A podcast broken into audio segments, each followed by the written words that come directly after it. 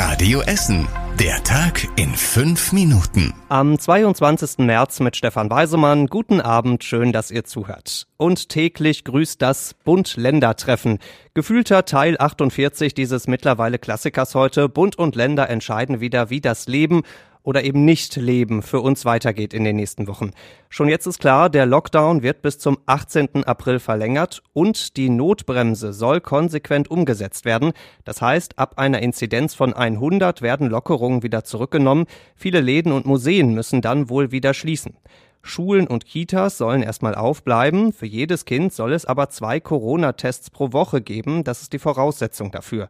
Außerdem streiten die Politiker darüber, wie viele Menschen sich an Ostern jetzt ganz genau treffen dürfen. Und einige Bundesländer wollen auch, dass die Menschen zumindest in Ferienhäusern wieder Urlaub machen dürfen. Viele der Entscheidungen werden uns in Essen auch wirklich sehr direkt betreffen, denn bei uns und in ganz NRW liegt die Inzidenz mittlerweile schon über 100. Das heißt also, eigentlich muss bei uns bald die Notbremse gezogen werden. Die Stadt plant deswegen schon selbst die erlaubten privaten Kontakte wieder stärker zu beschränken. Wie das ganz genau aussehen soll, das wird erst entschieden, wenn dieses Treffen heute Abend vorbei ist. Das läuft aber noch. Sobald es da Ergebnisse gibt, hört ihr die natürlich hier bei Radio Essen. Läden auf für alle, hieß es heute Mittag bei uns in Essen, allerdings nur ganz kurz. Heute Vormittag hat das Oberverwaltungsgericht gesagt, dass Kunden in einige Läden nur mit Termin dürfen. Das kommt so nicht in die Tüte. Im Elektromarkt oder Schulladen, da braucht man einen Termin, im Buchladen oder Gartenmarkt nicht. Das ist irgendwie unfair. Deswegen hieß es heute Mittag, alle Läden dürfen für alle aufmachen, damit für alle die gleichen Regeln gelten.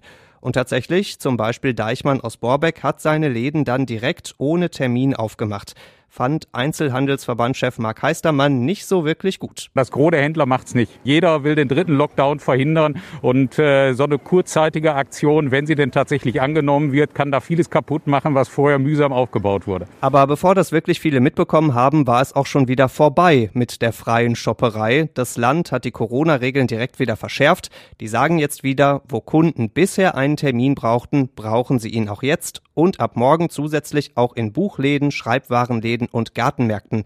Die Frage ist nur, wie lange noch? Vielleicht müssen die Läden bei uns wegen der Notbremse ja sowieso bald wieder zumachen. Fensterputzen, Finanzamt, Fußpilz, alles auf der Beliebtheitsskala in Deutschland noch vor dem Impfstoff von AstraZeneca hatte man zumindest den Eindruck in den letzten Wochen. Erst recht nach dem Impfstopp letzte Woche. Der leitende Impfarzt bei uns in Essen hat deswegen auch geschätzt, dass vermutlich jeder Fünfte seinen AstraZeneca-Termin jetzt am Wochenende sausen lässt. Aber nix da. Über 2000 Essener wurden am Wochenende im Impfzentrum in Rüttenscheid geimpft, vor allem Lehrer. Und das waren fast alle, die auch einen Termin hatten. Jeder Impfstoff bringt uns äh, dem Ziel ein bisschen näher, dass die Normalität wieder einkehrt. Ich hatte zwar den ganzen Tag total große Angst, aber wir hoffen einfach, dass sich alles normalisiert. Und normal sind die Termine am Wochenende dann auch abgelaufen. Keine längeren Diskussionen und auch keine größere AstraZeneca-Angst bei uns in Essen hätte ihm eigentlich Spanisch vorkommen müssen, einem spanischen Lkw-Fahrer. Der ist mit seinem weißen Lkw gestern Abend im Südostviertel falsch abgebogen, und zwar nicht auf die A40, sondern auf die Busspur in der Mitte der A40.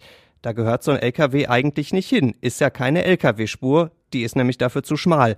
Hat der Fahrer spätestens an der Haltestelle Frillendorfer Platz auch gemerkt, da ist ihm nämlich ein Reifen abgerissen an der Spurbusstrecke und es ging dann nix mehr. Die Nacht hat der Fahrer in seinem LKW mitten auf der Autobahn verbracht.